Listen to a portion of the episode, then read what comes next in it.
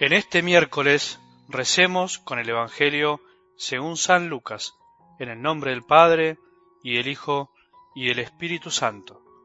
Mientras se dirigía a Jerusalén, Jesús pasaba a través de Samaria y Galilea.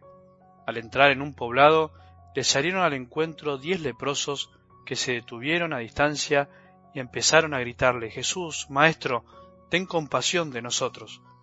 Al verlos, Jesús les dijo, Vayan a presentarse a los sacerdotes. Y en el mismo camino quedaron purificados. Uno de ellos, al comprobar que estaba curado, volvió atrás alabando a Dios en voz alta y se arrojó a los pies de Jesús con el rostro en tierra, dándole gracias. Era un samaritano. Jesús le dijo entonces, ¿Cómo? ¿No quedaron purificados los diez? Los otros nueve, ¿dónde están? ¿Ninguno volvió a dar gracias a Dios sino este extranjero? Y agregó, Levántate y vete, tu fe te ha salvado. Palabra del Señor.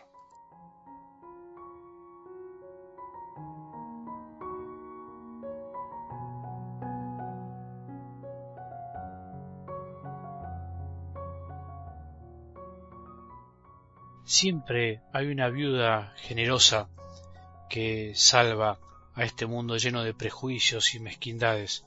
Cuando digo viuda me refiero a tantas personas que viven como esta mujer pobre de la escena que nos regalaba la palabra del domingo. Son las personas que no se ven, que no hacen ruido cuando dan, que parece que no suman, pero dan poco a los ojos del mundo y sin embargo son el motor silencioso de tanto amor escondido. Los ricos de ese tiempo, los que daban en abundancia, los que hacían mucho ruido al tirar sus monedas, son los mismos de este tiempo, a los que les gusta figurar y mostrar lo que dan, publicitar lo que hacen, exhibir lo bueno que son y que de alguna manera les ayuda a sentirse bien. Hay ricos de este tiempo que también son como los escribas de esos días que devoraban los bienes de las viudas, algo duro, pero que pasa y pasará siempre. Hay muchos que lucran con los bienes ajenos, hay muchos ricos que les conviene que haya pobres y que además viven, de algún modo, de la pobreza.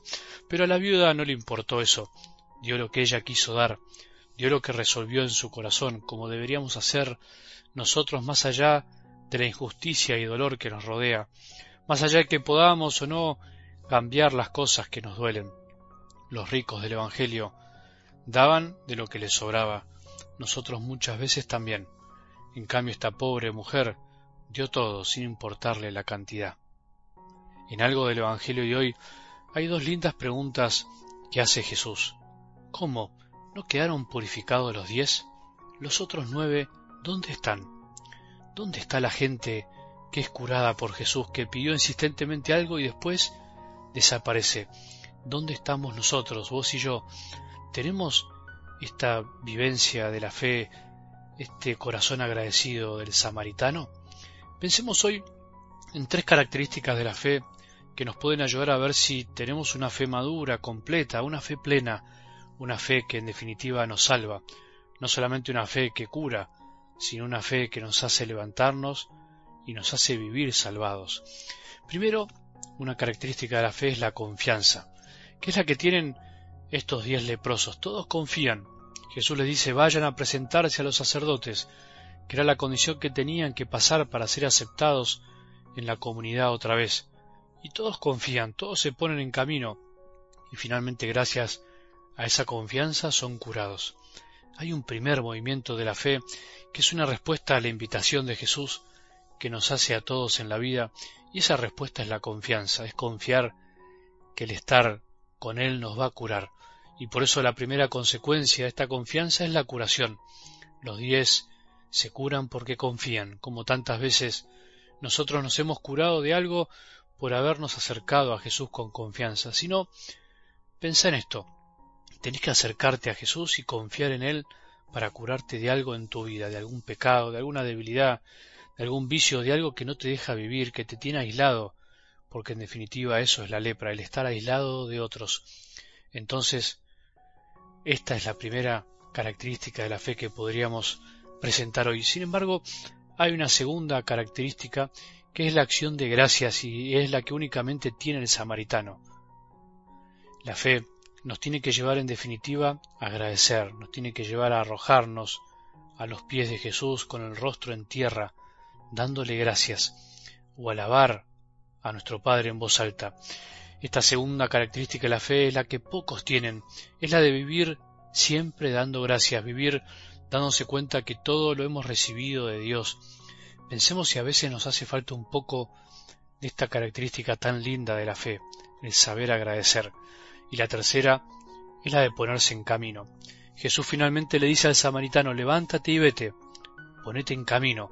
La fe es ponerse a caminar, camino mientras sigo a Jesús. Eso es la salvación.